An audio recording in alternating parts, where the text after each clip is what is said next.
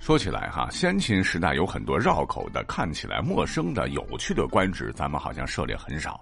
若是您将来有幸穿越回先秦、战国、春秋还是周朝随您，千万别学《寻秦记》里的项少龙，随意用我们现代的词汇，否则很可能招致天大误会。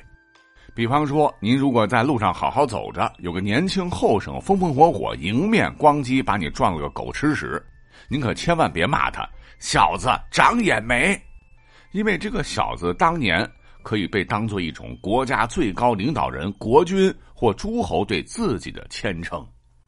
如《尚书》中曾记载，夏朝最后一个王桀暴虐无道，筑寝宫、设瑶台、做穷事、立玉门，搜刮美女，夜夜荒淫，国势衰微。商部落有个首领叫汤，就率众起义，欲推翻暴君。要出师有名，就做了有名的汤氏，相当于战斗檄文，列数夏桀罪状，称夏桀获罪于天，昏暗无德，非我小子敢行以臣伐君，举乱犯上之事，乃是夏桀以尽失君道，劳恶民力，丧失人心。民众诅咒说：“如桀为日，愿与日俱亡。”小子只是替天行道。这里边的小子呢，就是这个用法了。有趣的是，小子在周朝还专门是一个执掌祭祀的官职，因为周王都自称天之子，上天是他爹，代天行事，对小子也是礼敬三分。所以说，小子还真不是一般老百姓能承受得了的高贵头衔。回到前头，如果你骂一个冒犯你的平头老百姓为小子，长眼没？那听到者的感觉就相当于你对他说：“国君大王，您长眼了没？”或者“大人，您没长眼吗？”前恭后骂，把他八辈儿贫农捧那么高，又大骂一顿，搞不好这哥们儿是神经错乱了吧？搞不好还是戎狄之国派来的细作。更严重的是啊，你可能会被告官叫僭越啊，胆敢使用“天”子才可以使用的类似陛下、圣上等。为大不敬，可能当场会被直接咔嚓。那你会说，我就要表达今天小子长眼没这样的意思，那怎么办呢？简单，你可以在“小”字中间加个儿，换作小儿子，就可以表示轻蔑的称呼，跟庶字差不多。那么历史上据考证，是到了隋唐五代时，小子的意象才有了今天轻蔑的意思表达。咱们回到先秦的时候，千万别太超越。好，抛砖引玉，在先秦时代还有一个官职特别高哈，您肯定没听过。如今用来夸赞别人，或者是做了一般人意想不到的事情，别人对此表达一种惊讶、佩服，都会夸赞对方什么牛人。可是您知道吗？牛人如果是在先秦，可是实打实的国家公务员、事业编。那说起这个牛人的牛。